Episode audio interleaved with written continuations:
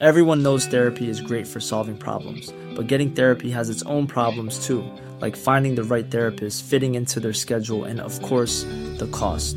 Well, BetterHelp can solve those problems. It's totally online and built around your schedule. It's surprisingly affordable too.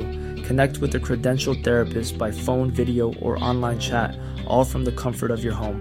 Visit betterhelp.com to learn more and save 10% on your first month. That's BetterHelp, H E L P. Te lo cuento. Tu dosis diaria de noticias. Hola, soy Pau Mendieta y aquí te va tu dosis diaria de noticias. Te lo cuenta, te lo cuento. ¿No que no? Morena rechazó las reservas que había presentado la oposición y aprobó el dictamen para desaparecer los fideicomisos tal y como estaban. Acuérdate que los diputados llevaban 30 horas discutiendo las reservas que habían puesto los legisladores de la oposición para no desaparecer 109 fideicomisos con más de 68 mil millones de pesos para financiar proyectos de todo tipo. ¿Qué decidieron? Los de Morena batearon las reservas y festejaron con aplausos la aprobación del dictamen, como ellos lo habían propuesto.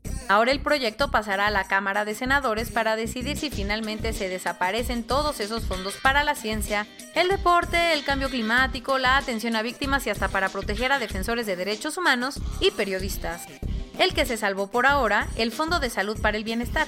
Por si no te suena, además de los fideicomisos, los morenistas querían deshacerse de este fondo, que casi tiene 100 mil millones de pesos para atender 65 enfermedades graves y costosas. Y aunque de momento la libró, los legisladores del partido en el poder dijeron que van a proponer otra iniciativa para usar ese dinero en la lucha contra el coronavirus.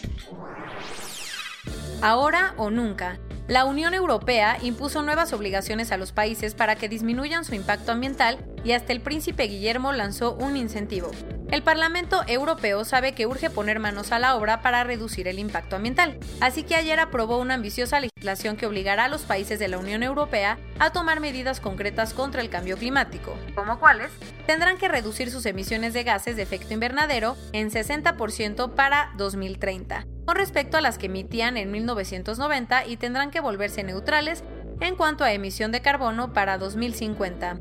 Y con la idea de que todos tengan un incentivo extra para cuidar al medio ambiente, el príncipe Guillermo anunció el Earthshot Prize, que va a premiar a 50 proyectos comprometidos con la limpieza del aire, las soluciones climáticas, la protección de la naturaleza y la lucha contra los desperdicios. Los ganadores recibirán un millón de libras durante los próximos 10 años, y entre el comité que los elegirá está Sir David Attenborough, la actriz Kate Blanchett y hasta el futbolista Denny Alves. No creas que la novela por la rifa del avión presidencial ya terminó, porque la telesecundaria Gregorio Torres Quintero, ubicada en Veracruz, denunció que las autoridades les están poniendo trabas para recibir el premio. La escuela fue una de las ganadoras de 20 millones de pesos en el sorteo del 15 de septiembre, pero sus directivos dicen que las autoridades les quitaron el cachito ganador para resguardarlo y aunque se los regresaran tiempo después, no han tenido contacto con la Lotería Nacional, así que no tienen ni idea cómo les darán el dinero. El presidente francés Emmanuel Macron invitó a López Obrador a París para la inauguración de la exposición Los Olmecas y las Culturas del Golfo de México en el Museo White Brandley. ¿Y cómo le fue? Dijo que no gracias y en su lugar fue su esposa Beatriz Gutiérrez Müller, quien estuvo en el Palacio del Eliseo junto con la primera dama francesa Brigitte Macron en una lectura pública. Además, AMLO dijo que en Europa Beatriz va a conseguir códices, piezas y objetos arqueológicos que se van a exhibir el año que viene en el bicentenario de la consumación de la independencia. Y hablando de cultura, la Academia Sueca le otorgó el Premio Nobel de Literatura 2020 a la poetisa neoyorquina Louise Gluck. ¿No te suena? Es una renombrada literata que ya ha recibido el Pulitzer por el Iris Salvaje y el National Book Award de Estados Unidos por Faithful and Virtuous Night. Según el jurado sueco, el premio se da por su inconfundible voz poética que con una belleza austera convierte en universal existencia individual. Gluck es la cuarta mujer en recibir el Nobel de Literatura en una década y la primera poetisa que lo consigue desde 1996. El FBI detuvo a 13 personas en Michigan y las acusó de terrorismo, conspiración y posesión de armas. ¿Qué tanto hicieron? Como de película. Planeaban tomar el Capitolio estatal, secuestrar a la gobernadora Gretchen Whitmer, Whitmer e iniciar una guerra civil. Según las investigaciones, el grupo pasó todo el verano planeando las cosas en el sótano de una tienda, espiando a la gobernadora en su casa de descanso y hasta tuvieron entrenamiento de combate y manejo de armas. Sobre el hecho, Whitemare dijo que sabía que el trabajo iba a ser duro, pero tampoco tanto. Corona News Global en el mundo.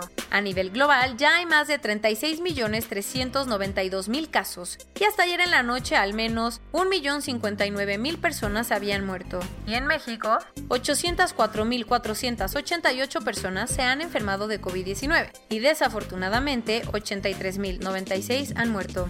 La Organización Internacional del Trabajo dijo que cerca de 24 millones de empleos en México podrían estar en riesgo por la pandemia. Y hablando del trabajo, según la encuesta nacional sobre el uso del tiempo del INEGI, las mujeres mexicanas trabajan en promedio 6.2 horas más a la semana que los hombres. Lo más cañón, según el Instituto Nacional de Mujeres, su carga de trabajo ha incrementado durante la pandemia. Como el debate de la próxima semana entre los candidatos a la presidencia de Estados Unidos se tendría que hacer virtual por el contagio del presidente, Donald Trump dijo que él no perdería su tiempo en eso, así que no va a participar.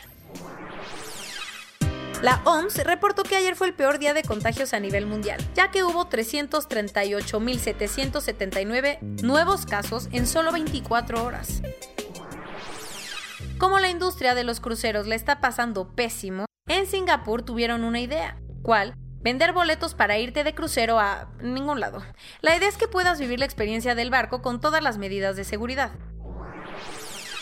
Los casos en India siguen subiendo como la espuma, principalmente porque las pequeñas aldeas del país están teniendo muchísimos. El país que sí está manejando bien la pandemia es Senegal, y eso cuando todo empezó solo tenía 12 camas con oxígeno, pero gracias a que aumentó su infraestructura, rastreó casos e hizo muchas pruebas, tiene poco más de 300 fallecimientos.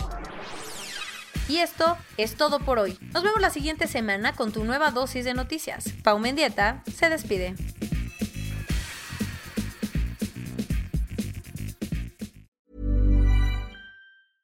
Hey, folks, I'm Mark Marin from the WTF Podcast, and this episode is brought to you by Kleenex Ultra Soft Tissues, your ally to help tackle your allergy symptoms this season. I love the change of seasons, but nobody loves pollen and all those other things floating in the air that make you sneeze during this nice weather. Kleenex Ultra Soft Tissues are hypoallergenic and allergist approved, so fight back against watery eyes and runny noses without worrying about irritating your skin. For this allergy season, grab Kleenex and face allergies head on.